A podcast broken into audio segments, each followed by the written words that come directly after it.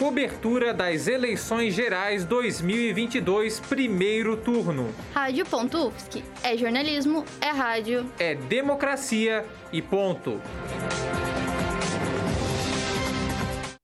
Muito bem, 8 horas 30 minutos, 32 minutos agora. Nós estamos aqui desde cedo na cobertura das eleições 2022, primeiro turno pela Rádio UFSC, mas também numa cobertura com convergência de outros meios associados aqui no Departamento de Jornalismo da Universidade Federal de Santa Catarina. No estúdio, o professor Rogério Cristofoletti, professor Eduardo Medici, a doutoranda do Programa de Pós-Graduação em Jornalismo, Ediane Oliveira, e o jornalista formado por este curso, Giovanni Veloso, e eu, Áureo Moraes, trazendo desde as 5 horas da tarde as informações referentes à totalização das sessões, à totalização dos votos, disponíveis no site resultados.tse.jus.br. Já tivemos ao longo dessas eh, três horas que estamos aqui, três horas e meia, várias confirmações de candidatos e candidatas eleitos e eleitas, e estamos acompanhando atentamente aqui as informações referentes à realidade da eleição presidencial, das eleições em cada um dos estados da federação e, particularmente, as eleições aqui em Santa Catarina. Professor Eduardo, vamos à atualização da eleição presidencial nesse momento? Vamos lá, são 109 milhões de votos já computados, 88,5% do total.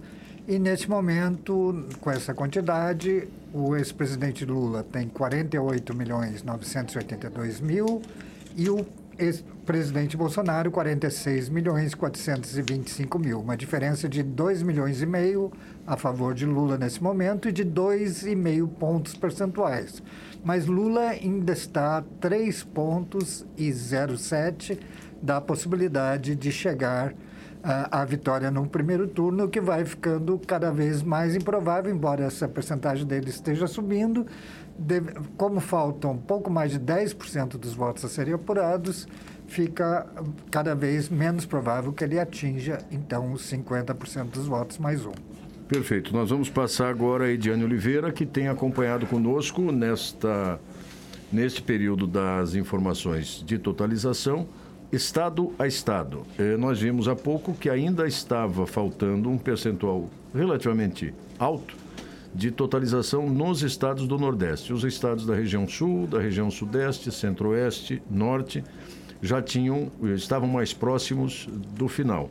No Nordeste é a região onde o presidente, o ex-presidente Lula tinha mais vantagens nos levantamentos. Daqui a pouco o professor Rogério vai reiterar também as informações da surpresa em São Paulo e da relativa surpresa também em Santa Catarina com relação à eleição e ao segundo turno. Mas, Ediane, você consegue atualizar para nós como está a marcha da totalização no Nordeste? Claro que sim. Nós temos aí uma, um aumento de Alagoas, né? Que era um dos estados que estava com um percentual muito baixo. Agora nós já estamos com 53,14% das urnas apuradas em Alagoas. Lula é, segue liderando com 55,10% contra 37,34% de Jair Bolsonaro em Alagoas. Depois um outro um outro estado que aumentou um pouco também foi Maranhão, né, que agora está com 51,23% das urnas apuradas. Lula está com 63,95% contra 29,99% de Jair Bolsonaro.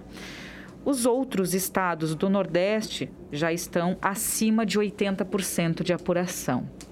Então, realmente, é, tanto Alagoas, Bahia e Maranhão são os estados que nós estamos aguardando aí é, mais dados, né?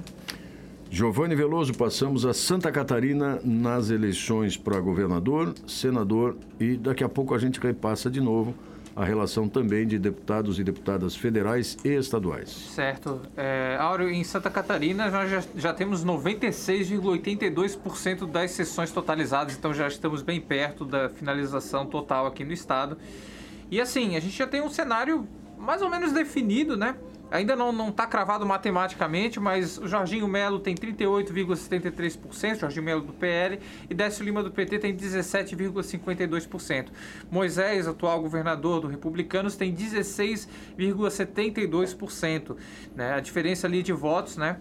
É, o Décio Lima tem 686.139 votos e o Moisés tem 654.634 votos. Tá, essa é a diferença entre os dois. Em quarto lugar vem Jean Loureiro, do União Brasil, 13,65%, e Espiridião Amin, PP, 9,68%. Para senador, Jorge Saif tem 39,88%, Dário vem em segundo né, com 16%. 16,30% e Raimundo Colombo com 16,28%. Então, Dário do PSB e Raimundo Colombo do PSD ficaram mais ou menos muito próximos, né? Mas Jorge Saif do PL estourou e foi muito acima. E só para lembrar, no Senado não tem segundo turno. Exatamente, é. Mais voto, está eleito. Exatamente. É majoritária, é majoritária. Essa é uma eleição particularmente difícil para o governador, governador Moisés, que no momento não completou ainda um milhão de votos. São 5,4 milhões de votantes em Santa Catarina e o governador está em terceiro lugar. Uh, né, corre o risco de ficar fora do segundo turno, já que Jorginho Melo tem assegurado. E o Senado, efetivamente, nenhuma, nenhuma pesquisa dos grandes institutos eh, sinalizou que, que Jorge Seife se, se sagraria eh, senador e é um, é um jovem eh, político ainda com uma carreira ainda muito eh, pouco visível aqui, inclusive no estado, e está deixando para trás dois eh, titãs, né? Dário Berger, que foi prefeito de duas importantes cidades, é, Florianópolis e São José, foi senador por oito anos, é, é, o mandato dele que está terminando, e o eh, ex-governador Raimundo Colombo, né, que também está ficando pelo caminho. Agora, eh, quanto à participação do governador Moisés, é, claro, não se tem ainda a definição de quem vai para o segundo turno, mas o segundo turno está confirmado que vai acontecer. É, o governador Moisés que se descolou do presidente Jair Bolsonaro cuja onda o elegeu, Moisés, em 2018, e que tentou recuperar talvez o tempo perdido se apresentando como mais um dos candidatos apoiados por Bolsonaro. Não funcionou. Não funcionou. O que funcionou foi que Jorginho conseguiu, de alguma maneira, sensibilizar os eleitores catarinenses e mostrar que ele era o, o candidato predileto do presidente. Tanto que os demais né, uh, não, não conseguiram. Você tinha quatro candidatos né, buscando isso e, e quatro candidatos que, né, pelo menos três que ficaram pelo caminho. Então, Ediane, mais informações atualizadas? Sim, Hamilton Mourão, do Republicanos, é eleito senador do Rio Grande do Sul. O resultado acaba de ser confirmado, com 96,7% das urnas apuradas.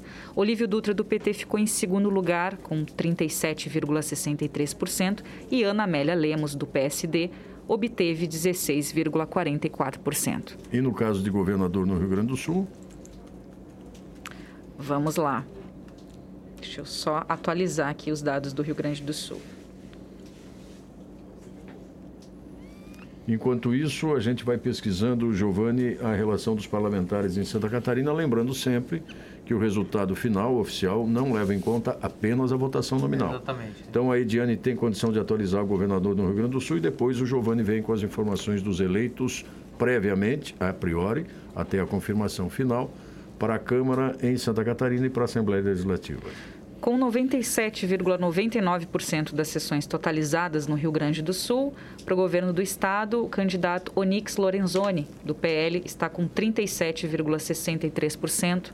Segundo lugar, o candidato Eduardo Leite, do PSDB, com 26,79%. E como eu havia falado, Eduardo Leite e Edgar Preto, do PT, possuem aí é, uma porcentagem muito próxima. Edgar Preto está com 26,64%. E Leite?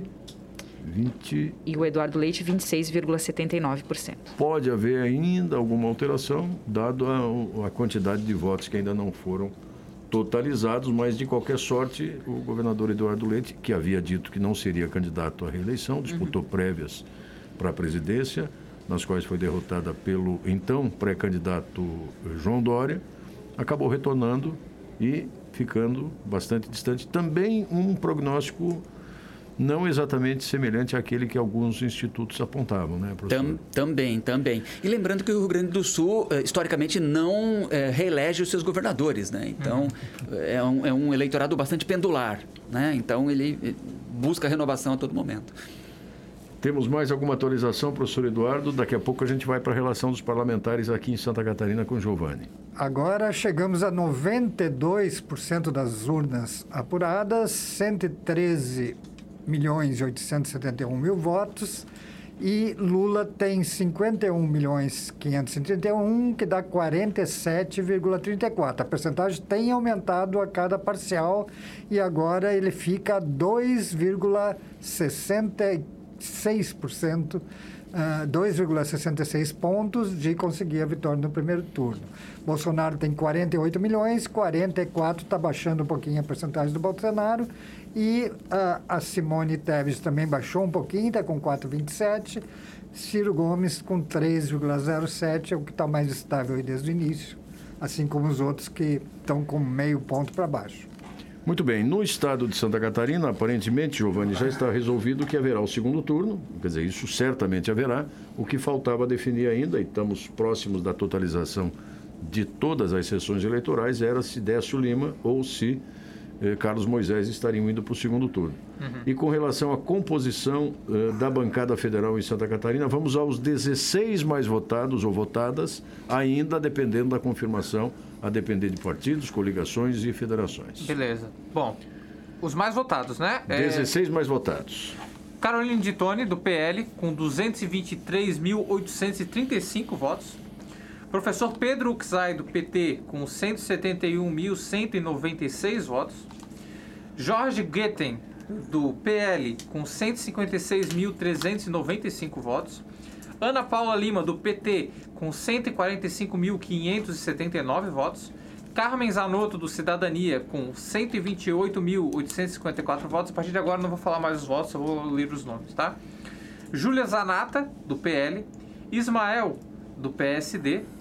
Daniel Freitas, do PL, Cobalcini, do MDB, Gilson Marques, do Novo, Bruno Souza, do Novo, Daniela Rainer, do PL, Giovanni de Sá, do PSDB, Carlos Chiodini, do MDB, Ricardo Guide, do PSD e Zé Trovão do PL. Acredito que seja isso, né? 16 foram, isso. foram é, né? Foram 16. Essa composição ainda pode alterar a partir dessa, desse ajuste das, uh, dos, das legendas, né? Sim, eu chamo atenção para uma coisa.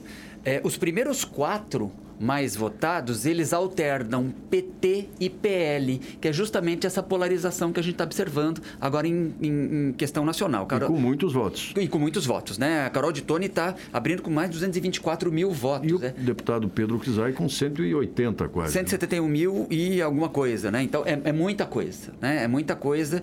E, e chama atenção também para o fato de que, se se mantiverem essas, esses números, esses percentuais, é, a gente há pouco falava de família, famílias em Santa Catarina, o casal Lima, uh, uh, Décio Lima e Ana Paula Lima, né, estarão muito bem posicionados. Ana Paula Lima é a quarta mais votada aqui, o que poderia ser a segunda vaga do PT, né? E Décio Lima estaria indo para um uh, histórico segundo turno uh, do, do, do, PT contra o PL aqui em Santa Catarina, reavivando essa, essa dicotomia, essa, essa polarização. Vamos aos estaduais, então? Vamos, então. Vamos tentar passar os 40 rapidamente, só para a gente sim. identificar então, aqui, sem, sem, sem, sem, números, sem quantidade né? de votos. Vamos lá. Ana Campanholo, do PL. Luciane Carminati, do PT. Antídio Lunelli, do MDB. Sargento Lima, do PL. Mauro de Nadal, do MDB. Maurício Scudilark, do PL. Jerry Comper, do MDB. Paulinha, do Podemos. Mário Mota, do PSD. Fernando Krellen, do MDB.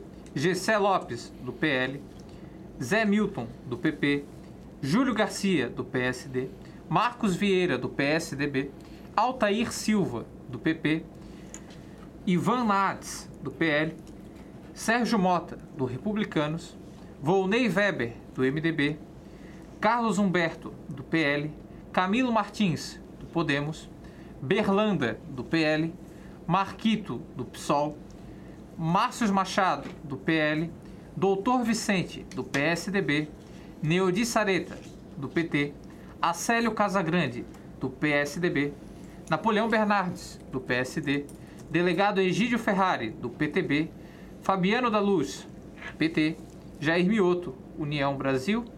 É, é, estamos em quantos? Eu ainda não. Eu acho que estamos perto dos 20 ou 25. Pois é, então vamos seguir.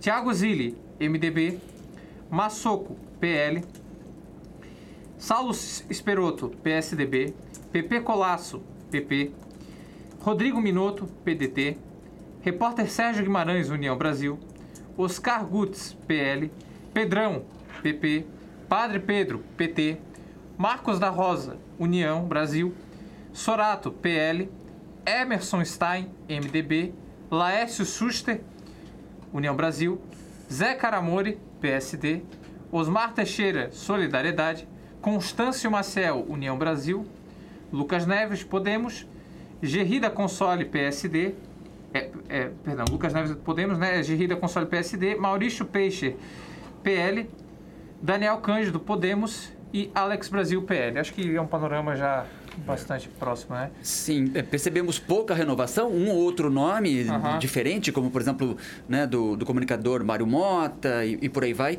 Chama atenção para expressiva votação que Ana Campanholo está tendo, 192 mil votos. Ela é a primeira, ela abre 100 mil votos sobre a segunda, que é a Luciane Carminati. O que provavelmente vai fazê-la levar candidatos com menor votação do PL. Sim, o, o PL tende a ampliar a sua bancada, que hoje, se não me engano, deixa eu ver minhas anotações aqui, hoje tem sete deputados. E todos os sete estão buscando a, a reeleição. Com o acréscimo da eh, ex-vice-governadora eh, Daniela Rainer, que também pode eh, ocupar uma vaga. Então, o PL. Mas a Daniela é federal, né? É federal. Ah, então A Daniela é federal, federal. realmente, mas, realmente. mas, enfim, É verdade. é Mas, uma é- representação política. O que- PL deve ampliar sua bancada, possivelmente, na Alesc. E essa equação da eleição da atual vice-governadora, Daniela Reinert, e uma eventual não ida ao segundo turno do governador Moisés também, Sim, é de sintomático. alguma forma, é bastante sintomático. É sintomático. Agora eu trago alguns destaques aos ouvintes em relação a, a- a algumas informações que já são oficiais, né? Cláudio Castro é reeleito governador no primeiro turno no Rio de Janeiro. No primeiro turno. Sim. Tarcísio e Haddad vão para o segundo turno em São Paulo. Sérgio Moro é eleito senador pelo Paraná. Conforme nós já falamos também, o vice-presidente Hamilton Mourão é eleito senador pelo Rio Grande do Sul. Ratinho Júnior é reeleito governador no Paraná. Ibanez Rocha é reeleito governador do Distrito Federal no primeiro turno. Ronaldo Caiado é reeleito governador de Goiás no primeiro turno. Renato Casagrande e Manato vão para o segundo turno no Espírito Santo. Fátima Bezerra é reeleita no Rio Grande do Norte. Capitão Contar e Eduardo Riedel disputarão o segundo turno no Mato Grosso. Mauro Mendes é reeleito governador no primeiro turno no Mato Grosso. Ou melhor, aqui, relembrando que Capitão Contari e Eduardo Reidel disputarão o segundo turno em Mato Grosso do Sul. Vanderlei Barbosa é reeleito governador no primeiro turno em Tocantins. Gladson Camelli é reeleito governador do Acre no primeiro turno. Helder Barbalho é reeleito governador do Pará no primeiro turno. Então, algumas Isso decisões. acrescentando, se me permite, Ediane, a informação que nós já tínhamos passado da eleição também de Tereza Cristina, senadora no Mato Grosso do Sul, e de Damares Alves, eleita senadora no Distrito Federal. Talvez tenha nos fugido outros. Senado no Rio de Janeiro estava se encaminhando para ser Romário o reeleito, não é isso? É isso. E em São Paulo, o ex-ministro, o atual ministro da Ciência e Tecnologia, o ex, né? Ex-ministro, é ex-ministro. Ex-ministro, o astronauta Marcos Pontes. É isso aí. Temos mais alguma informação atualizada? 93, passando um pouquinho de 93% para presidente, mantém aquela diferença, né, professor Eduardo? Está aumentando um pouquinho a diferença, né, de centésimos aí, ah, de, de, de pontos. Né? Nesse momento, o ex-presidente Lula tem 47,47, ou seja, faltaria 2,53 para ele conseguir vencer no primeiro turno, e o, ex- o presidente Bolsonaro 44,26. 0,02, né?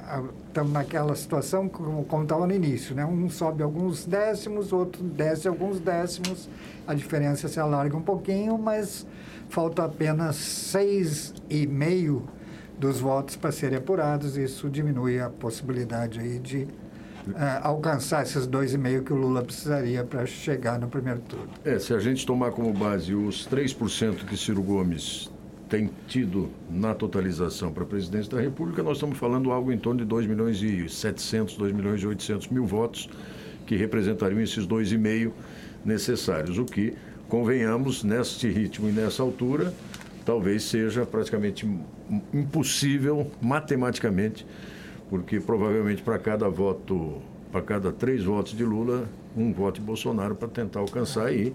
Estamos aí na marcha da apuração aqui pela Rádio Ponto Rufsc, na convergência da cobertura também com os outros espaços, outros veículos, acompanhando desde manhã como foi eh, todo o processo de votação em Santa Catarina, em cada um dos estados, com participação de colegas, estudantes, docentes de várias instituições de todo o país, além dos estudantes do curso de graduação em jornalismo e também de pós-graduação no programa de pós-graduação em jornalismo da Universidade Federal de Santa Catarina, envolvidos e envolvidas o dia todo com essa experiência de produzir uma cobertura ao vivo, em tempo real, do processo de eleição geral à presidência da República, a governos de estados, a Senado e aos deputados e deputadas federais e estaduais. Agora são quase 9 horas da noite, 20 e 53, ou seja, falta pouco menos de 10 minutos para as 9 e a gente está aqui atento à divulgação dos resultados no resultados.tse.jus.br. Mais alguém terminou aí? a totalização dos votos, mais algum estado que tenha concluído? Giovanni, Ediane. Santa Catarina está em 98,48% das sessões totalizadas, né? Estamos chegando bem perto disso, mas ainda Bom, muito provavelmente vai haver, com certeza, um segundo turno. A grande questão é quem irá, né, junto com o Jorginho Melo do PL para, para esse segundo turno, né? Se vai ser Décio Lima ou do PT ou Moisés do Republicanos. Neste momento? Neste momento é Décio Lima do PT com 17,45%, porque Moisés do Republicanos e atual governador tem 16,91%. Jorginho Melo do PL, por sua vez, tem 38,64%. Né? Está acima, portanto, de ambos por, enfim, mais do que o dobro. E Ediane. nós temos a apuração de 100% no Espírito Santo. É o único estado que já tem 100% de apuração. E elegeu o Magno Malta como senador. É isso mesmo? Eu vou confirmar. Pelo menos é o que vinham indicando essa as apurações. Informação. É, só... Até o, o momento. Exatamente. Com 41,95%, Magno Malta é eleito para senador.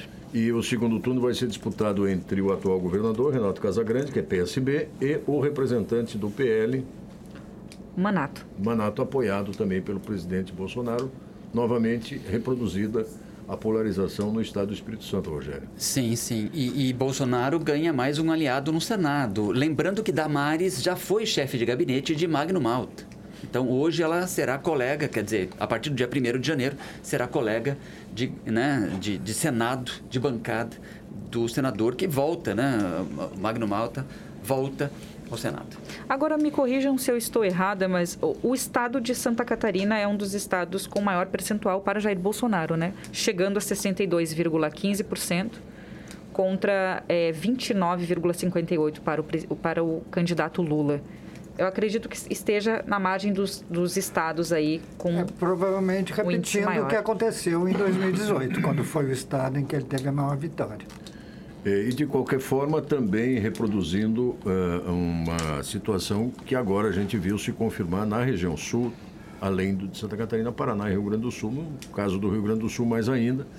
Ainda que uh, o atual vice-presidente Hamilton Mourão não tenha se apresentado, digamos assim, como o candidato do presidente Jair Bolsonaro, mas foi eleito senador depois desses quatro anos, eh, numa eleição eu não diria improvável, mas uma eleição com também titãs, como o Rogério falou, disputando a vaga no Senado lá no estado vizinho do Rio Grande do Sul, Rogério. Sim, sim. Roraima, Roraima deve ser é, o estado mais bolsonarista, com 99,61%, está com 69% Bolsonaro. Né? E Rondônia com 64%. É isso aí, a gente acompanhando aqui a atualização, agora de novo diminui um pouco o ritmo, né? É, estamos com 90 e tantos por cento eh, das urnas totalizadas, ou sessões totalizadas, e a margem continua diminuindo, ou melhor, aumentando, mas num ritmo muito lento ainda, professor Eduardo. Exatamente, 94,21% das sessões totalizadas, 116 milhões de votos. O ex-presidente Lula tem 52,900, dá 47,56. O presidente Bolsonaro, 48,900, aí vão 4 milhões de votos já de vantagem, 43,94 a percentagem. Mas uh, na, a tendência é de que as coisas cheguem, talvez Lula aos 48 e pouco, né, e Bolsonaro uns 43. Vai dar uns 5% talvez de diferença, mas Lula vai faltar uns dois pontos talvez para o segundo turno. É, e de novo a gente chama atenção para os percentuais alcançados tanto por Simone Tebet, 4,25%, quanto por Ciro Gomes, que passou por muito poucos 3%, ficando em quarto com 3 milhões e 400 mil votos, é, o que neste cenário de haver ou não haver primeiro turno faz uma tremenda diferença, Rogério. Sim, e Ciro tem uma segunda derrota no seu próprio estado, que o Mano se, se elege ali no estado e, bem, uh, ele tinha como candidato Roberto Cláudio, que ficou em terceiro, se não me engano. Daqui a pouquinho a Ediane pode até trazer o Ceará para a gente poder confirmar isso. Mas o fato é que nos aproximamos de 100% de totalização, eu suponho, em todos os estados. A gente já confirmou aqui eleições eh, em primeiro turno, eh, nomes que já foram eh, eleitos para senador, como é o caso do ex-ministro e juiz Sérgio Moro, que, conforme os prognósticos vinham sendo apresentados, não revelava ter conseguido essa é, queria conseguir esse resultado, mas acabou confirmado, Ediane, é isso mesmo, né? Sérgio Moro eleito para Exato. o Senado. E a Ediane trouxe uma outra informação é, particular, mas é uma informação também bastante, é, é, digamos assim, reveladora, que foi a eleição de Deltan Dallagnol, que atuou na, na Lava Jato, procurador federal no Paraná, para deputado estadual, é isso, no Paraná? Eu vou confirmar se é federal ou estadual. Mas é, enquanto também... isso, eu só queria reiterar né, que o Jorge Saif está eleito. Né? A essa altura, realmente, não, não há a menor contestação. É, essa é outra surpresa de Santa Catarina, sobretudo porque ele disputou a eleição, como disse o professor Rogério, com dois nomes já consolidados, com mandatos, que é o caso do senador Dário Berger, e, que, eh, e o outro, eh, Raimundo Colombo, que não eh, conseguiram consolidar aquilo que parecia ser o indicador dos levantamentos e das pesquisas e se elegerem. E Safe faz uma, uma, uma, uma, votação extraordinária, quase um milhão e meio de, de, de, de votantes contra 601 mil, 597 mil. Ele fez mais que o dobro do segundo colocado, Sim. que não é pouca coisa Sim. em qualquer circunstância, e mais ainda quando você está tratando de um candidato relativamente anônimo uhum. para boa parte dos eleitores, ou desconhecido, Sim. com dois candidatos que já vinham no mundo da política com mandatos e com uh, uh, vivências bastante mais efetivas que a dele. Uhum. Eu ia comentar que foi comentado antes a respeito do voto casado, né, do Jorginho Melo com o Jair Bolsonaro, que não foi exatamente tão parelho assim, né? Pelo menos há uma certa diferença, porque o Jair aqui em Santa Catarina fez 2 milhões e 654 mil, mais ou menos, de votos, enquanto o Jorginho Melo fez 1 milhão e 555 mil. Mas a comparação entre Jorginho Melo e o Jorge Saif é muito mais próxima, né? Porque o Jorginho Melo a gente tem, como repetindo, né, 1 milhão e 557 mil votos, mais ou menos, enquanto o Jorge Saif tem 1 milhão 466 mil votos. Então é uma proximidade muito maior entre a votação do Jorge Saif para o Jorginho Melo, né? Muito provavelmente aí sim dá para falar em um voto casado sem muita sombra de dúvida, né? É, essa é sempre uma informação difícil de confirmar, mas os números vão nos dando indícios, né? Você não sabe se de fato... É, mas o que parece apontar é isso, né? É, é o, o, candidato ao Senado do eleitor de Jorginho Melo foi Jorge Saifer. Né? Isso é o que está demonstrado. E diferente do que a gente viu em outros estados que elegeram senadores de um polo e governadores ou foram ao segundo turno ou se elegeram de outro polo. Mas é um fenômeno que talvez a gente possa tentar avaliar também no Rio Grande do Sul, que acabou levando para o primeiro turno, para o segundo turno em primeiro lugar, Onyx Lorenzoni, apoiado pelo presidente Bolsonaro, ex-ministro do presidente Bolsonaro, e o general Milton Mourão, vice-presidente da República, com o mandato terminando no final desse ano. Os números que a Ediane trouxe revelam isso. Né? Agora, trazendo só a correção da informação de Deltan Dallagnol, ele se candidatou a deputado federal. E consta como uh, entre os mais votados. Consta como os mais votados. É isso. Esse é o resultado da eleição da Lava Jato, né? Porque os dois se construíram em cima dessa. E curioso que o ministro Sérgio Moro também se desconectou do governo Bolsonaro, mas o paranaense parece ainda acreditar eh, que a carreira do ex-juiz e ex-ministro Sérgio Moro eh, pode ser uma carreira parlamentar é, ainda que numa eleição majoritária como essa, como representante. Vamos ver como ele se comporta como senador, qualquer que seja o cenário é, presidencial, que provavelmente vai se definir só em segundo turno mesmo, professor Rogério. Sim, ele abriu... Como será Sérgio Moro senador? É difícil de, de prever o comportamento, né? É, é, o primeiro cargo eletivo que ele, que ele assume, então é difícil. Tudo vai também depender de como serão as composições. União Brasil, qual o tamanho dessa bancada no Senado, então tudo tende. Ele chega cacifado porque tem um nome, quase 2 milhões de votos, talvez chegue a 2 milhões de votos, abre 600 ou 500 mil votos de Álvaro Dias é uma nova liderança, né? É, pelo menos regional, no Senado. E no caso em particular do estado do Paraná, até porque é um estado vizinho nosso, pertencemos à mesma região, é, tanto Álvaro Dias quanto Roberto Requião provavelmente estão é, disputando as suas últimas eleições. Eu não estou prevendo isso e nem torcendo para que isso aconteça, mas pelo percurso, pela trajetória, por tudo, todas as contribuições, evidente que, que ambos já concederam à vida pública, Talvez esse seja um ciclo, né, professor Rogério? Talvez seja, talvez, talvez seja sim uma substituição, um exemplo de outros candidatos que temos por aí, né? Muito bem, professor Eduardo. Vamos tentar atualizar mais um pouquinho. Resta um pouco menos de 5% dos votos a serem apurados. Exatamente, 95,04 já, 117 milhões de votos e continua na mesma a marcha, né? Agora o, o ex-presidente Lula tem 53 milhões 533, 47,63, aumentou mais alguns décimos aí a margem, e o presidente Bolsonaro 49,319, 43,88, né? A distância entre eles, então, próxima dos 4 milhões de votos, passou um pouquinho dos 4 milhões de votos, e um pouquinho menos do que 4 pontos percentuais. Faltando aí 2 pontos e 36 para que Lula conseguisse chegar no é, primeiro turno. Se nós observarmos os votos nominais, nós estamos falando aí é, de um pouquinho menos do que 3 milhões de votos para representar isso, o que em menos de 5% dos votos a serem apurados, aí nós estamos falando talvez de 6 milhões de votos, de fato é uma tarefa que eh, para o, para o ex-presidente Lula deve ser muito complicada de alcançar. 8 horas e 4, 9 horas e 4 minutos agora, nós estamos desde manhã aqui na cobertura da Rádio Ponto, trazendo eh, a participação intensa, efetiva de vários e várias estudantes de graduação, de pós-graduação, numa experiência enriquecedora. O professor Eduardo, que está aqui, sabe disso, já participou de várias outras coberturas. Professor Eduardo, vamos, vamos aproveitar esse espaço ainda até o final da totalização, só para reiterar e reforçar, professor Eduardo, a importância dessa experiência para a formação desses jovens. O, o Giovanni, que está aqui conosco, já registramos isso, é ex-aluno, voluntariamente se associou aos colegas, agora estudantes, para atuar.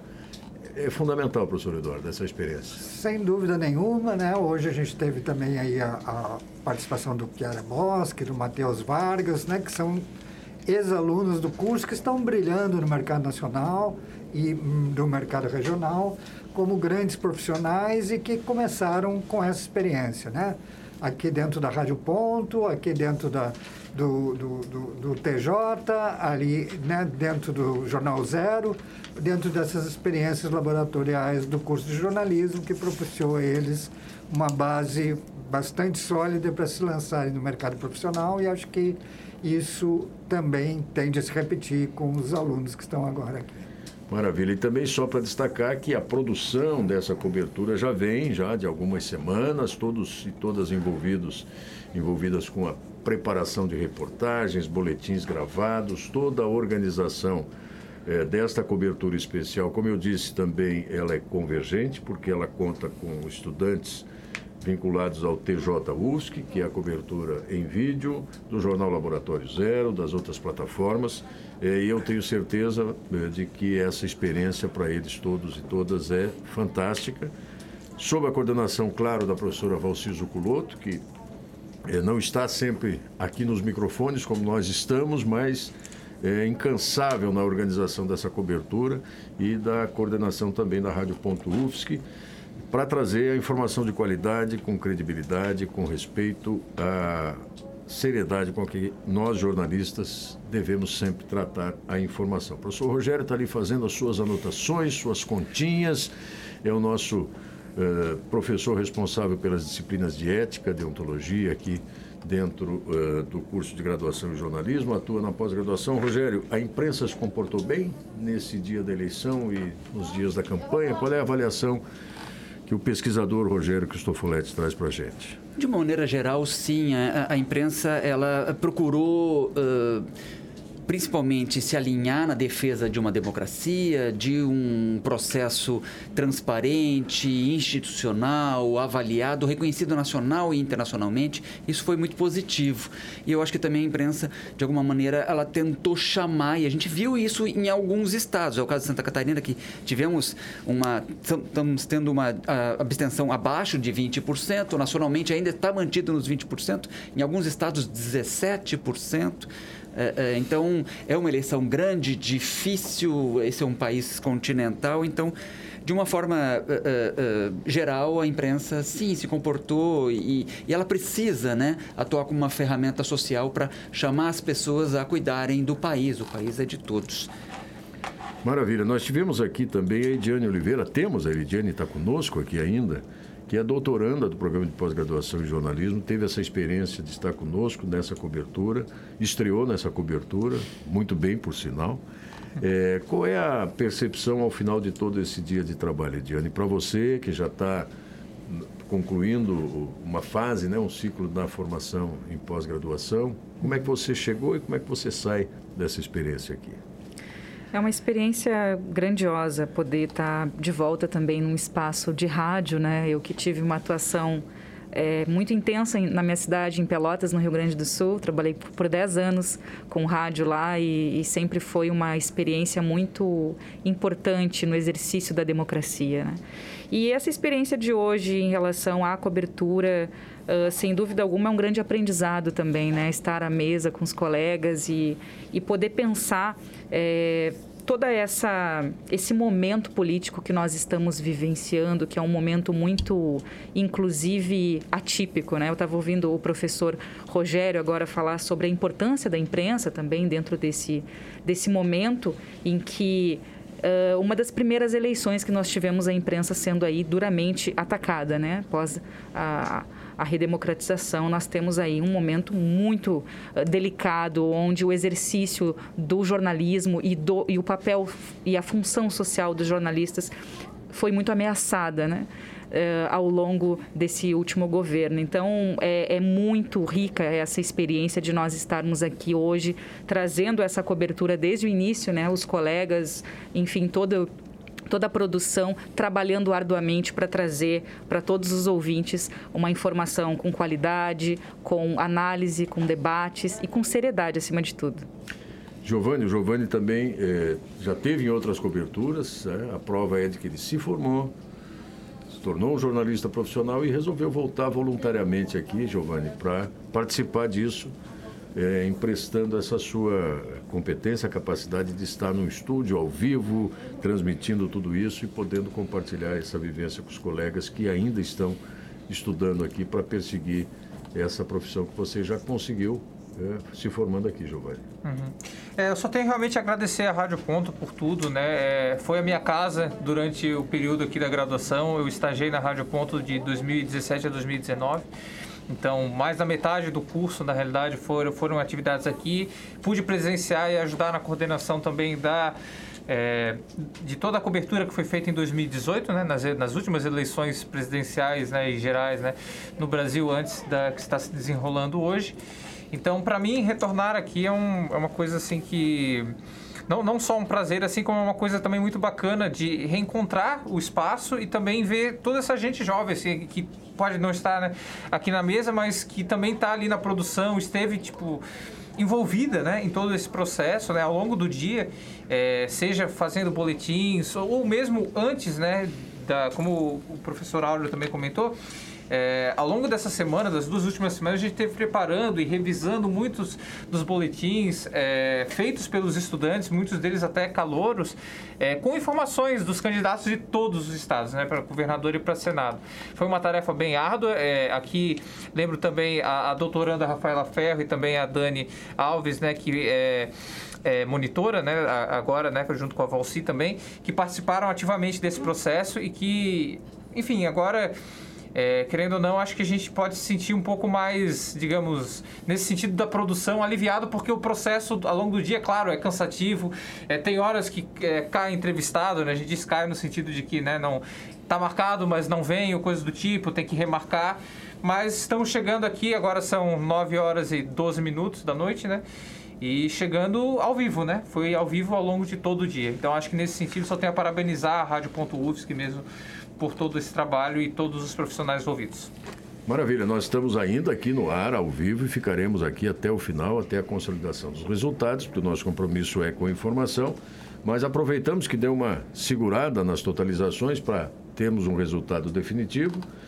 Daqui a pouco a gente vai atualizar, mas já antecipamos que é, é, o ouvinte da Rádio Ponto se prepare para contar com essa cobertura eh, gigantesca, intensa, dedicada no segundo turno. Com certeza. Né? Uhum. Havendo ou não o segundo turno para presidente não está 100% definido, parece se encaminhar para isso a partir dos números de que dispomos. Em Santa Catarina vai haver segundo turno eh, para governo do Estado, já trouxemos essa informação. Então a Rádio Ponto, a partir de amanhã, já começa a se preparar junto com os outros espaços de produção e laboratórios de telejornalismo, de jornalismo impresso por meio do Jornal Zero ou das plataformas e espaços digitais de difusão para preparar uh, uma cobertura daqui a uns quatro semanas, que é o período Isso, dia que 30. é reservado para o segundo turno das eleições 2022. Fizemos várias análises, participações, convidados, entrevistas, tivemos a participação praticamente de todos os estados com boletins, com informações, contamos com a colaboração da rede de rádios universitárias do Brasil, que também recebeu, compartilhou o que produzíamos aqui e também aquilo que estava sendo produzido nos demais estados, o que dá uma amplitude é, para esta cobertura. Ediane, mais alguma informação atualizada? Vamos lá. Sim, Aura, eu queria dar alguns destaques sobre alguns quadros uh, para deputados federais e deputados estaduais, que eu acho que são eh, importantes serem destacados na renovação Uh, e aí nós temos alguns quadros de pessoas da, de candidatos e candidatas da comunidade LGBTQIA+, é, candidatas negras, indígenas, que eu acho que são importantes para trazer uh, para essas informações. Então, a primeira professora trans da UFRJ, Dani Balbi, é eleita deputada estadual no Rio de Janeiro só trazendo alguns destaques, né? Nós também temos aí é, uma, uma questão histórica em Minas Gerais. A Célia Chacriabá é a primeira mulher indígena a representar Minas Gerais no Congresso. Ela que foi, então, candidata e eleita deputada federal.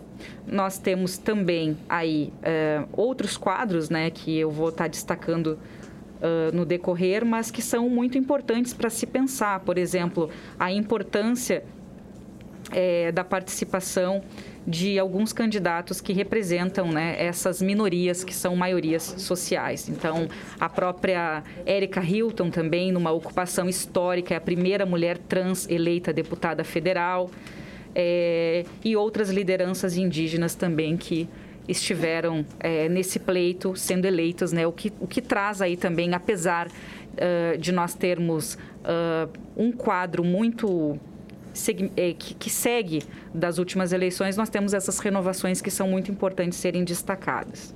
E que conferem essa representatividade para várias participações das populações, sejam elas de quais origens, eh, enfim, de áreas que atuam né, e que buscam essa representatividade que vai estar presente, seguramente ainda num número muito menor do que necessariamente este país precisaria para consolidar políticas públicas voltadas para as grandes questões que a gente está vendo aí.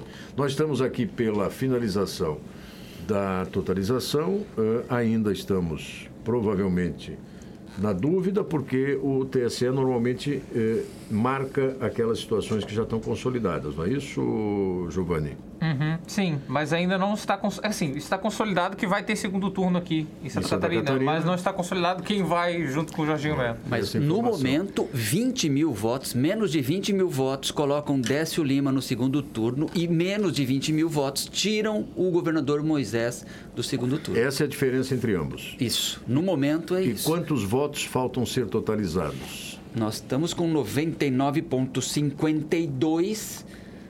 Meio por cento. Isso, meio por cento. Meio por cento meio no por universo de 5 milhões de eleitores. Isso.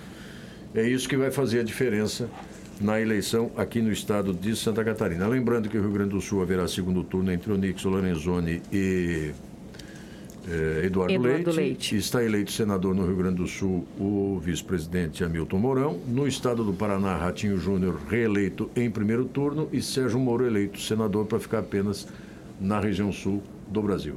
Voltando a Santa Catarina, para termos uma ideia, né, para a bancada federal, olhando para a votação em partidos, vejam como se repete também a polarização. O PL teve até agora, 24,21%. Um a cada quatro votos foi para o PL.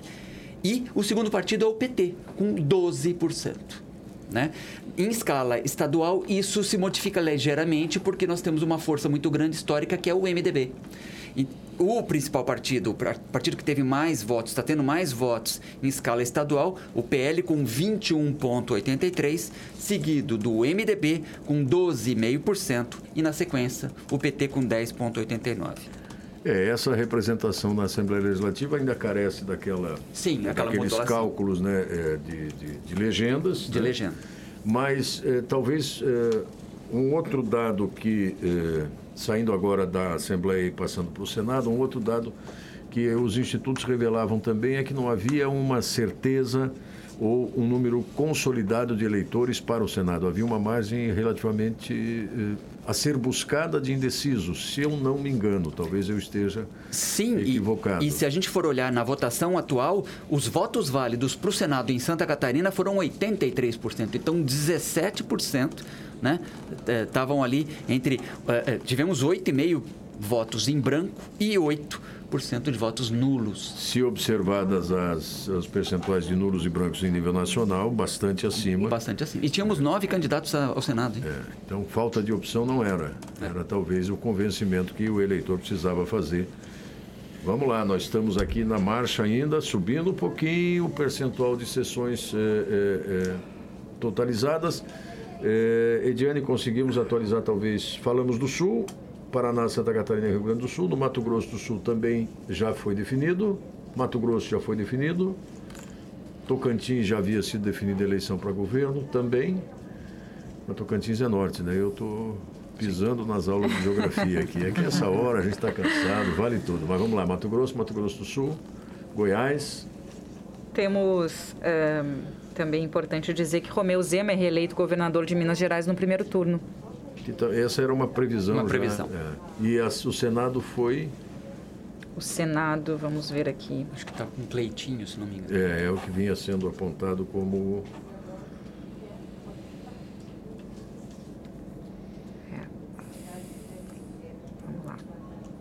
Cleitinho mesmo. Isso. Do PSC. São Paulo, segundo turno entre Tarcísio e Haddad, com a virada de Tarcísio e a eleição do uh, astronauta Marcio, Marcos Pontes. Que também foi uma virada, uma virada. A, a olhar para os prognósticos anteriores. Rio de Janeiro, Castro ele, eleito em primeiro turno e Romário confirmado no Senado. Eh, Espírito Santo, segundo turno, Casa Grande e é, Monato. Monato. Isso, Monato e a eleição de Magno Malta para o Senado. É, então passamos Rio, São Paulo, Minas e Espírito Santo. No norte, é, tivemos a reeleição no Acre, Sim. a reeleição no Pará e depois a gente atualiza porque o Giovanni está trazendo com o fechamento em Santa Catarina. Exatamente, segundo turno definido. Jorginho Melo, PL, 38,62% até agora e Décio Lima do PT, 17,41%. É, nós temos nove- 99,74% das sessões totalizadas, então o governador Moisés atual está fora do segundo turno. Vai ser um segundo turno também, como se desenha provavelmente para o cenário nacional, PL contra PT. E agora, professor Rogério? Para Agora, que lado o mar corre? olha, agora as forças vão ter que se, né, que se reagrupar. Eh, ficam fora do segundo turno União Brasil, o PP, eh, e que são forças né, eh, bastante tradicionais e influentes no Estado. Do ponto de vista de esquerda e direita, né, nós tínhamos aí quatro, pelo menos, candidatos de direita e um de esquerda. Vai um de direita e um de esquerda.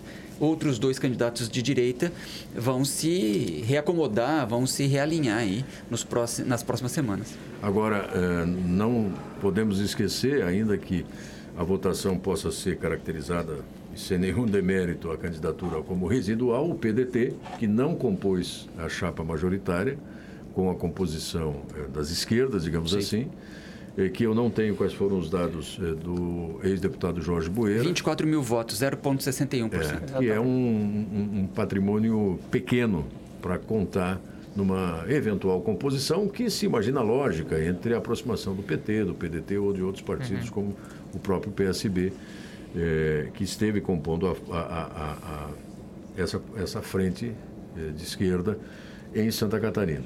E provavelmente nós teremos aí a condução da eleição presidencial, o que tudo indica, vamos lá, com 90 e quase 97% professor Eduardo. Não, mas o, o TSE não bateu o martelo ainda não, né? Ainda não, mas matematicamente vai ficando cada vez mais improvável, quase impossível, que o presidente Lula consiga vencer a eleição no primeiro turno. Né? Ele está com 54 milhões e 712 mil votos, corresponde a 47,8, agora 54 milhões 760, veio mais uma totalização. Ah, 47,84, faltaria 2,16 para ele conseguir, essa margem vai diminuindo, mas vai. ah, a, margem em relação ao Bolsonaro vai aumentando, mas a margem em relação ao que ele precisaria, os 50%, né, vai diminuindo, mas não na velocidade necessária para que ele chegasse a, com mais de 50% daqui a pouco.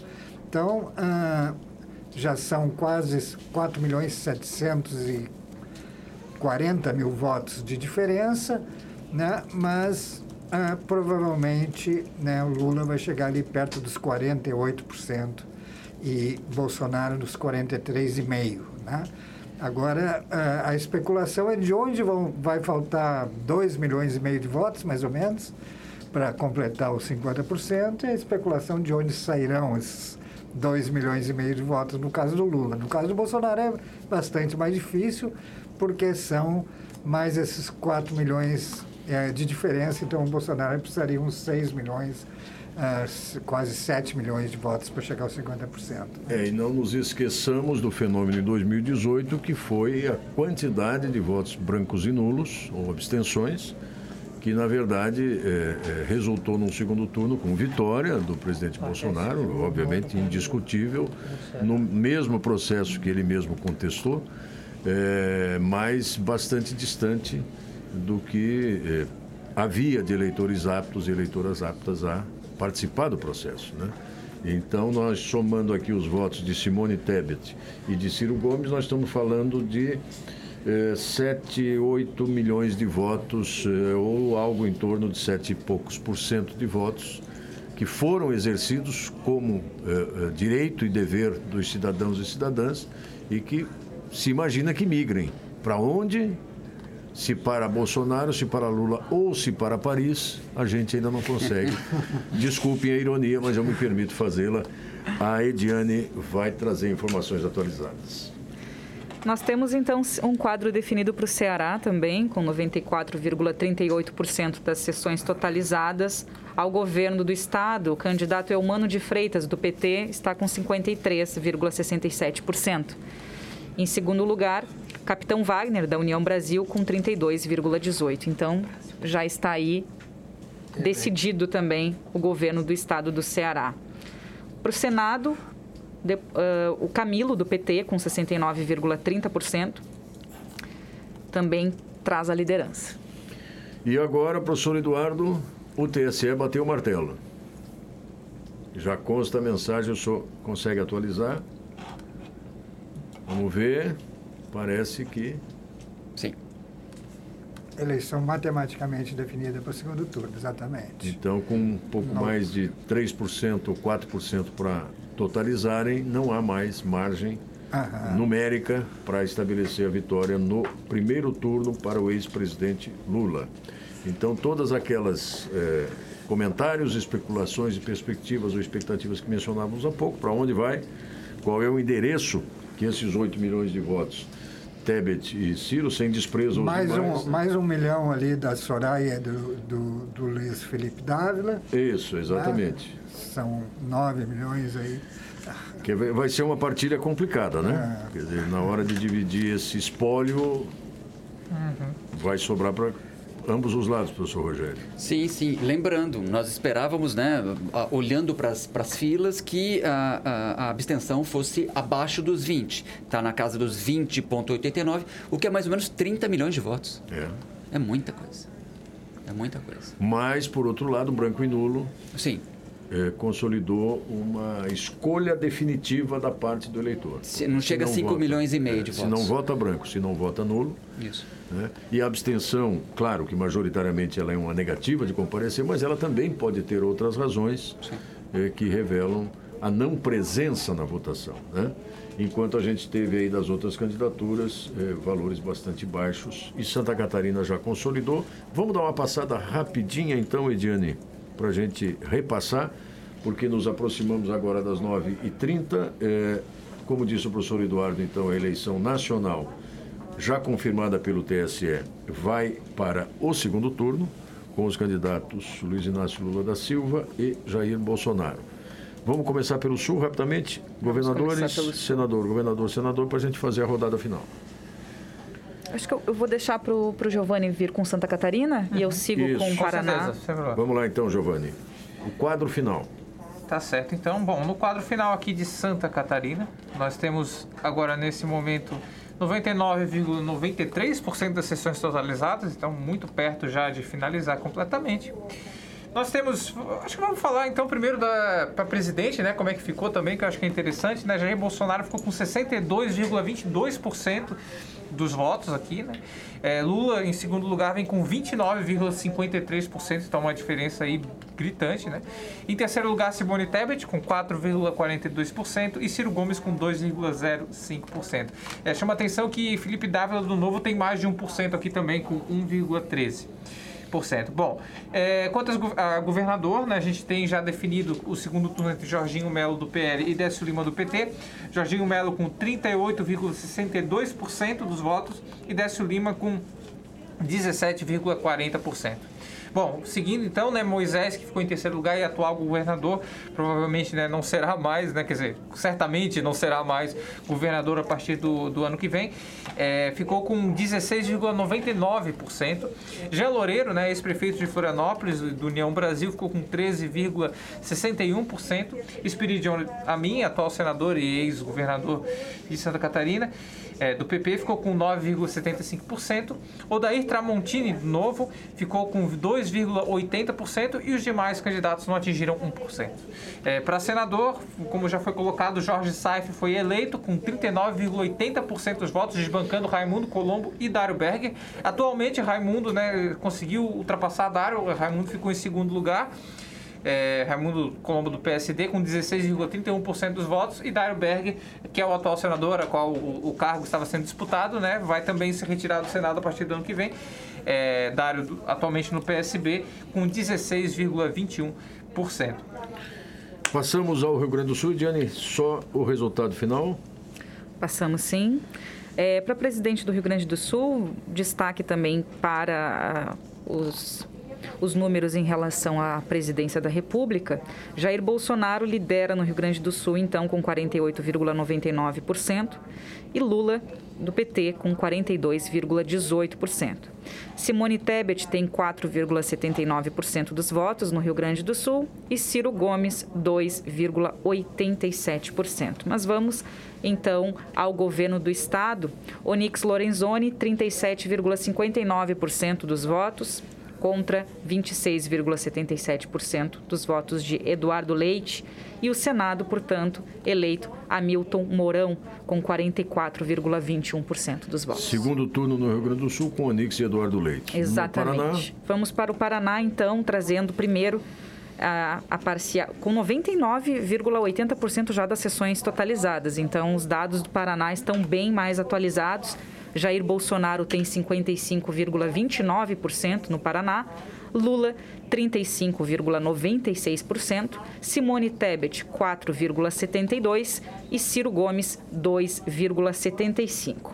O que nós temos ao governo é a eleição do Carlos Mas Ratinho Júnior, que é reeleito, portanto, com 69,67% dos votos, e para o Senado, Sérgio Moro 33,52%. Rapidamente nos ajudem aqui para a gente passar os números gerais. São Paulo, segundo turno, Tarcísio Haddad, eleito senador Marcos Pontes. Eh, Rio de Janeiro, eh, Cláudio Castro, reeleito em primeiro turno, Romário é o senador. Espírito Santo, segundo turno, eh, Renato Casagrande e Monato. Monato. E a eleição para o Senado Magno de Malta. Magno Malta. E no Minas em Gerais. Minas Gerais, Romeu Zema reeleito em primeiro turno. e Cleitinho no Senado. no Exato. Senado. Mato Grosso do Sul. Vamos tentar passar as regiões todas, só para completar o nosso giro eh, por todo o país. Senadora Tereza Cristina, Isso. Em Goiás, reeleição de Ronaldo Caiado em primeiro turno. isso. Então, no Mato Grosso do Sul, com 99,97% das sessões totalizadas, nós temos aí o segundo turno entre Capitão Contar, do PRTB, e Eduardo Riedel, do PSDB. E o Mato Grosso do Sul elegeu para o Senado. Tereza Cristina Tereza, com no Mato Grosso do Sul. 60,86% dos votos. Muito bem. Vamos dar uma passadinha na região norte. Ah, não, ainda falta o Mato Grosso, né? Mauro Mendes foi- ele foi reeleito. No Mato Grosso. Sim. Perfeito. No Nordeste, eh, que era o- o- o- a região do Brasil que ainda faltava o maior número de totalização de sessões. Quarto maior colégio eleitoral do Brasil, o estado da Bahia. Segundo turno, Vamos para a Bahia. Bahia está com 93,17% das sessões totalizadas. Ela tem 69,30% com o Lula, né? E 24,64% para o Jair Bolsonaro. Mas ao governo do estado, nós temos então Jerônimo do PT com 48,85% e a CM Neto do União Brasil com 41,21% dos votos. Essa é uma mais um surpresa. segundo turno apertado. Tá? E é uma surpresa. E foi uma CM virada também, né? Sim, a CM estava apontando como 51%. Foi uma virada. Ao Senado, na Bahia, Otto Alencar, do PSD, com 57,90%. Era o favorito. Outro estado de muita projeção, Pernambuco. Vamos ter segundo turno lá também, né? Se não me engano, duas, duas candidatas. Em Pernambuco, nós temos aí 96,61% das sessões totalizadas. E a margem também está muito semelhante em relação a Lula e, e Jair Bolsonaro, muito semelhante à Bahia. O governo está com a candidata Marília Arraes, do Solidariedade, com 23,85%. E Raquel Lira, do PSDB, com 21,09%. As duas no segundo turno. O Senado, Tereza Leitão, do PT, com 46,31%. Veja o protagonismo das mulheres, É, né? Teremos uma governadora no Pernambu- em Pernambuco e uma senadora Uma já eleita. senadora. Distrito Federal Ibanês foi reeleito e Damares Alves eleita senadora. Isso. Pará, a reeleição do Helder, Helder Barbalho. da família Barbalho, de larga tradição política no estado do Pará, com a eleição para o Senado de. Vamos chegar nela lá. Vamos sim. O ouvinte que nos perdoe, a gente está fazendo Faro. essa passagem aqui. Beto Faro, do PT. PT elegeu um senador no estado do Pará. Sim. Muito bem, faltou ainda o que? Amapá, Acre, que já elegeu também em primeiro turno seu governador. Só me fogem os nomes agora, me desculpem. Vamos para o Amazonas. Vamos para o Amazonas. Amazonas está com 97,30% das sessões totalizadas. Lula à frente, com 48,95% lá no Amazonas. E nós temos, então, eh, para o governo, Wilson Lima, do União Brasil, com 42,43%. Em segundo turno, com Eduardo Braga, do MDB, que ficou com 20,67%. Dois nomes tradicionais. Wilson Lima está indo para a reeleição, Eduardo Braga já foi senador, né? teve uma, um protagonismo, uma, uma, uma, presença forte na CPI da, da Covid, assim como Omar Aziz, que, que se sagrou eh, senador. E é curioso Agora se que... reelegeu Omar Aziz, então. E é curioso que para o Senado uh, no Amazonas, Omar Aziz está com 40,64% e o Coronel Menezes, do PL, está com 39,56%. É, ainda, eles estão disputando, então, tem, vi, ali... tem uma diferença de 20 mil votos. Que ainda podem mudar? Pode, porque nós estamos com 97%. Olha só. Amapá, para a gente não deixar de cobrir nenhum estado da região norte, falta Roraima, Rondônia e Amapá. Vamos para o Amapá. Só para a gente fazer esse passeio final pelas regiões todas. Né? Amapá está praticamente decidido, 99,60% das sessões totalizadas, Lula à frente também, com 45,54% lá. E nós temos aí eleito o candidato Clécio de Solidariedade para governo do Estado. Em primeiro turno. Em primeiro turno. Para o Senado, Davi da União Brasil com 47,85% e a candidata Raíssa Furlan, do MDB, com 42,58%. Davi Alcolumbre deve voltar, né? quer dizer, deve se reeleger ao Senado. Ainda falta um pouquinho, mas já está numa margem. Ele tem 47%, é. ela tem 42%, é. não é possível tirar. Não é possível tirar. Ficou faltando Roraima Rondônia. Você já trouxe informação de Roraima, professor Rogério, há pouco? Sim. A gente está fazendo aqui uma garimpagem, só para o ouvinte entender que a gente não tem todas as informações. Roraima, o Denário ele, ele, do PP, ele se reelegeu. Popul é, progressistas. Progress, é, progressista, isso, PP. Isso. E é, senador, o doutor Irã, que venceu de Romero Jucá. Olha só. Sim. Então temos e nós temos também 99,12% das sessões totalizadas é, para Rondônia, trazendo então uma eleição matematicamente definida para o segundo turno, com o coronel Marcos Rocha, do União Brasil, com 39,04%, e Marcos Rogério, do PL, com 36,88%. Senador também que teve presença forte na CPI. Segundo turno em Rondônia. Isso. O Senado vai ficar com Jaime Bagatoli, com, do PL, com 35,80%. Faltou mais um passeio pelo Nordeste, Maranhão. Vamos ver se a gente consegue ir apurando é, os estados do Maranhão, Piauí, Paraíba, Alagoas. Maranhão ainda está com 83,25% das sessões totalizadas mas o que nós temos é ao governo do estado, Carlos Brandão, do PSB, com 49,86%. Mas ele tem uma margem grande, mais de 20 pontos do segundo ponto. Então do, é, do segundo. é muito provável que alcance os 50% mais um para levar em primeiro turno. Sim. E ao Senado, Flávio Dino, do PSB, com 60,74%.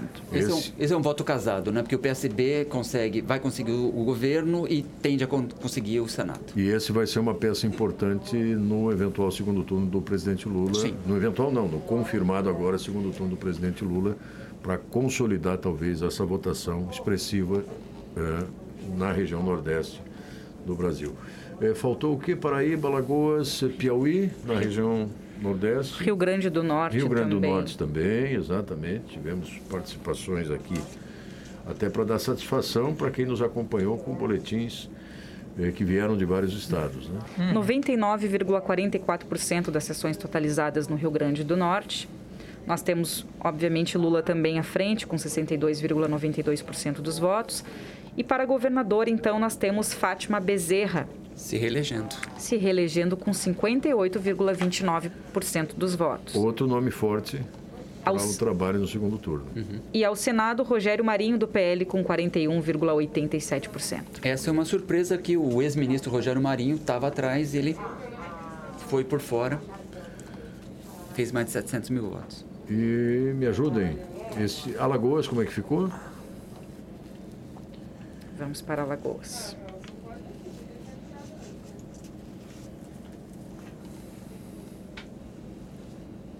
Ainda falta bastante. Alagoas, 92,74% da apuração.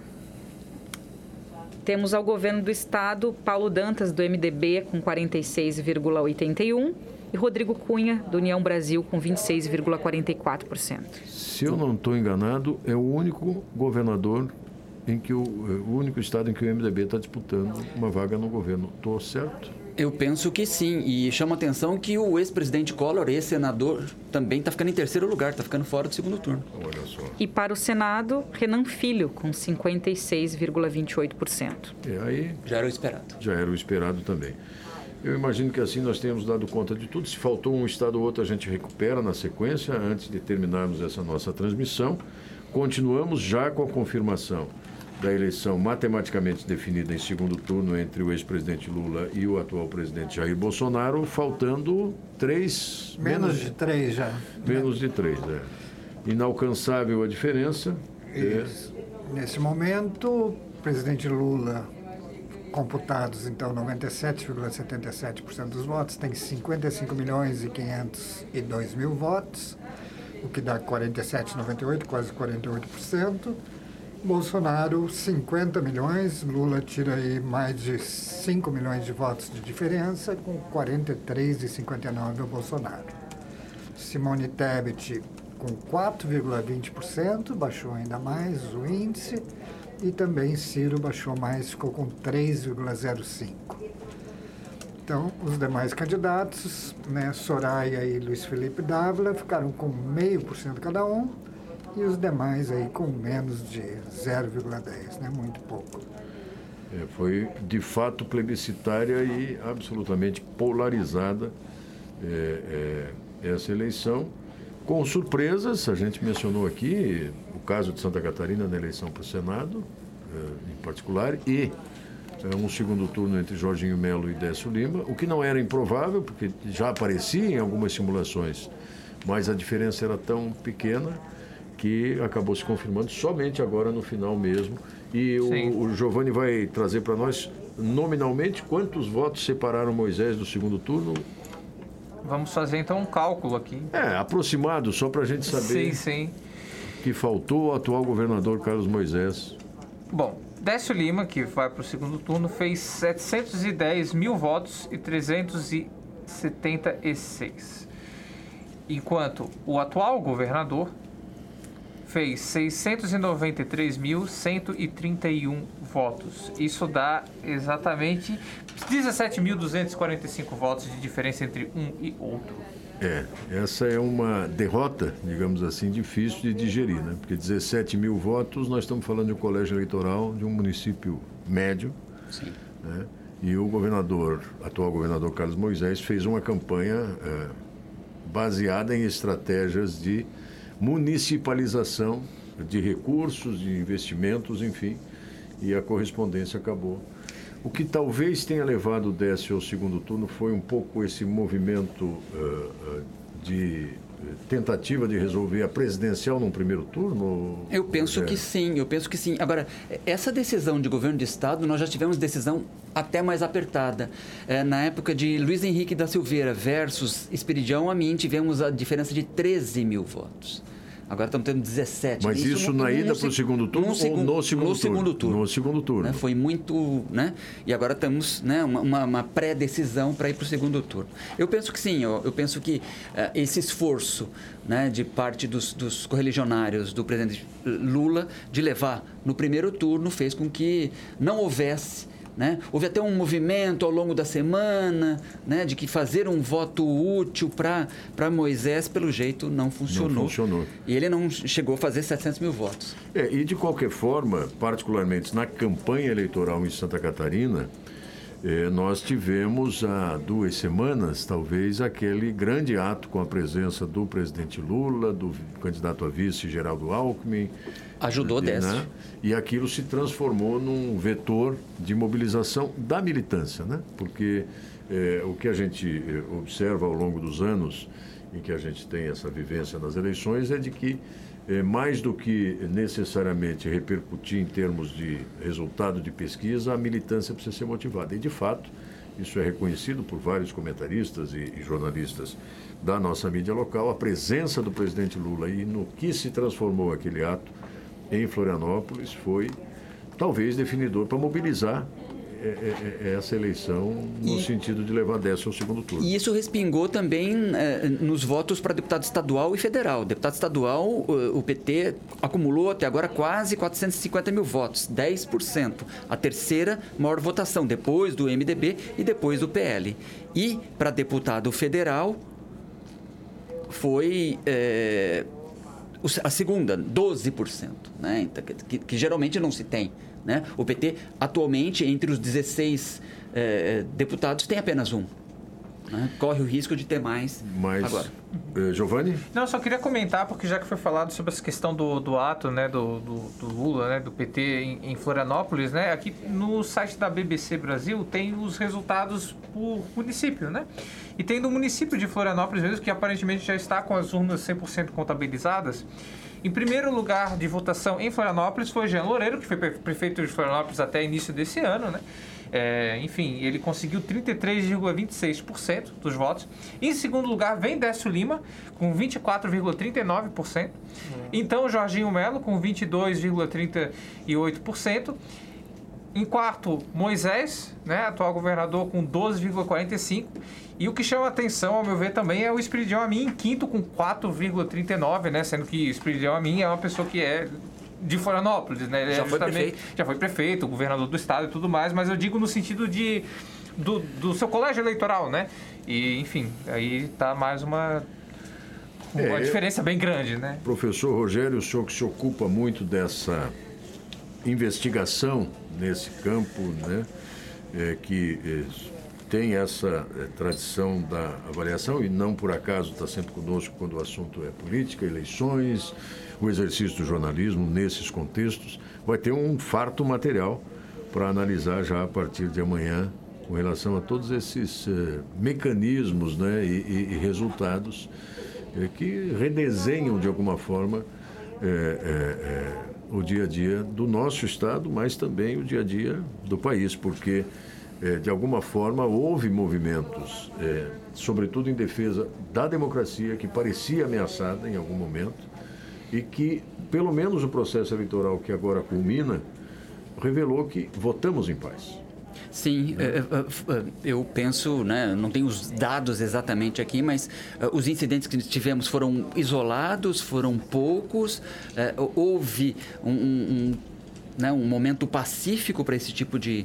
Né, para essa, essa primeira etapa das eleições. Esperamos que, as, que a próxima, no dia 30, também assim seja, que as instituições continuem funcionando, que as forças né, de segurança deem a devida segurança, que o TRE e o TSE continuem a né, fazer esse bom trabalho de lisura, de proatividade, de clareza, de transparência para a eleição. Professor Eduardo, a sua previsão estava se confirmando mesmo agora, né? Na, Exatamente. Faltando um pouquinho menos de 2%, a balança pendeu para aquilo que no início da votação permaneceu durante algum tempo, né? Só que agora é invertido. Isso, sempre aumentando um pouquinho a margem do Lula e já passou os 48%, ou seja, faltou menos de dois pontos percentuais. É provável que ele vá mais um pouquinho aí, talvez 48,10, 15 né? E o Bolsonaro perdendo aí alguns pontinhos também, vai ficar com 43,5, um pouquinho menos que isso. Mais de 5 milhões de votos de diferença, né?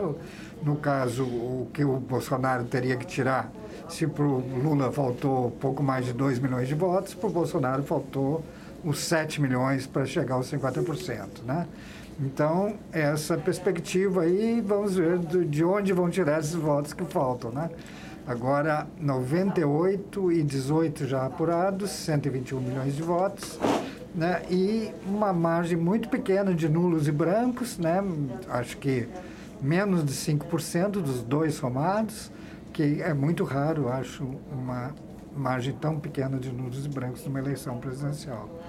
Deixa eu aproveitar essa deixa para ver com o Giovanni como é que ficou nulos brancos e eh, abstenção em Santa Catarina. Vejamos, Só para a gente. então. Nós não mencionamos isso, nós ficamos concentrados na não participação ou no voto eh, de protesto na eleição presidencial, acabamos não mencionando Aham. Para, para, sa- para presidente mesmo, né? Aqui em Santa Catarina. isso para presidente, para governador, porque eu acho que essas- esses números Tá. talvez tenham variação. Sim, sim, exatamente. Bom, para presidente, a gente teve é, de nulos 2% dos votos, que foi 89.598, e em branco 1,49, que foram 66.849. Vamos ver então agora o de governador. Bom, para governador, então, a gente teve de nulos 3,73%, o que corresponde a 166.701 votos. E em branco 4,99%, 222.969, ou seja, Percentuais teve acima. muito mais, né, do que para E presidente. abstenção? Abstenção, ah, aqui acho que não, não tem essa, esse dado no TSE. dado. é. Mas, enfim, de qualquer forma, revela que o eleitor catarinense eh, se julgou com menos opções do que teve para a presidência da República, eh, no caso de governador ou vice-governador do Estado. Bom, nós estamos nos aproximando do final desta cobertura, agora são 9h52, é isso? É, pelo que eu estou me orientando aqui. É, horário de Brasília, é importante destacar que esta foi a primeira eleição com concentração de horários de votação à eh, vinculação ao horário de Brasília. Então, os estados que têm fusos horários tiveram que se adequar ao horário de Brasília. Eh, Fizemos aqui ao longo do dia toda essa cobertura alcançando o Brasil todo, concentrando, obviamente, aqui no estado de Santa Catarina, com vários convidados, docentes, pesquisadores, estudantes de graduação, de pós-graduação, enfim, eh, pessoas que nos acompanharam ah, ao longo de toda a programação. Daqui a pouquinho a gente vai chegar aos 100%.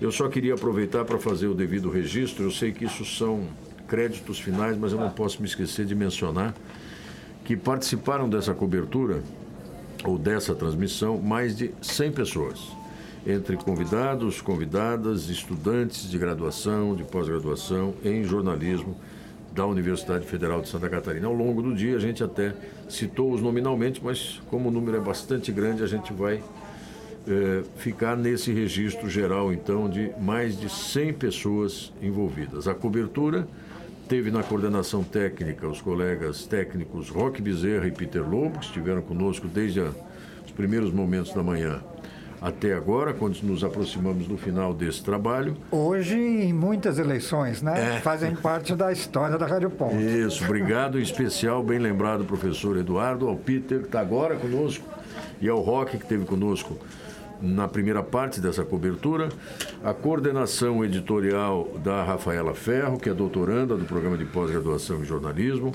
junto com a Daniele Alves, que é estudante de graduação, a nossa monitora do laboratório de áudio e radiojornalismo, o Giovanni Veloso, que está aqui conosco no estúdio, participou desse pinga-fogo na divulgação dos resultados. Começou devagarinho, mas depois acelerou.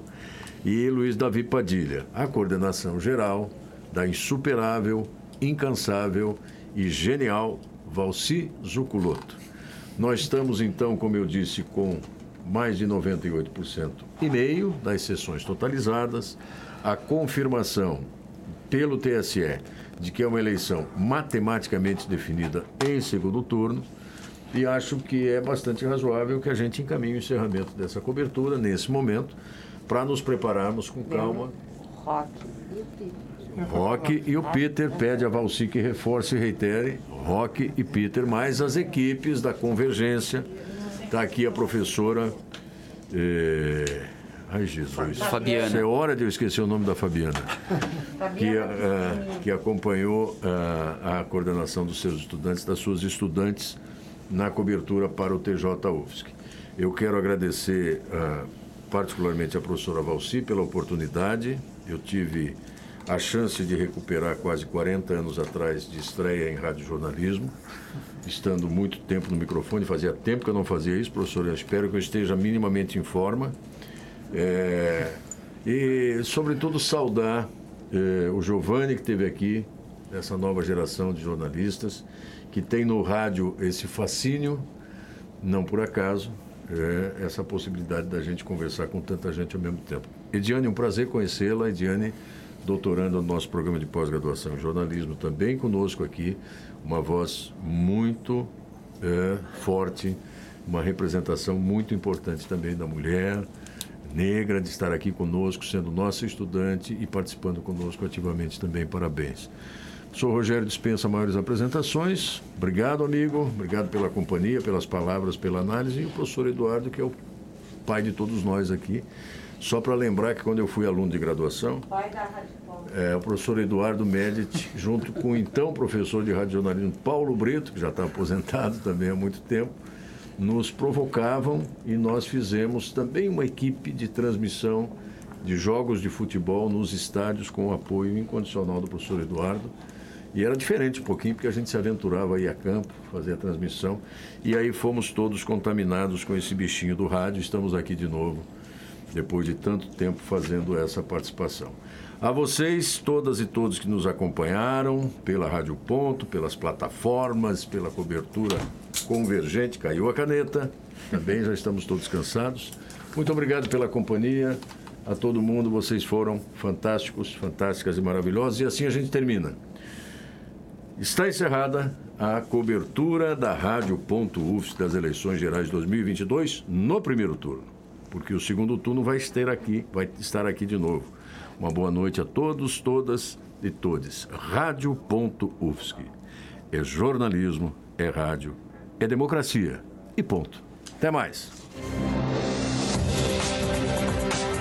Cobertura das eleições gerais 2022, primeiro turno. Rádio.UFSC. É jornalismo, é rádio. É democracia e ponto.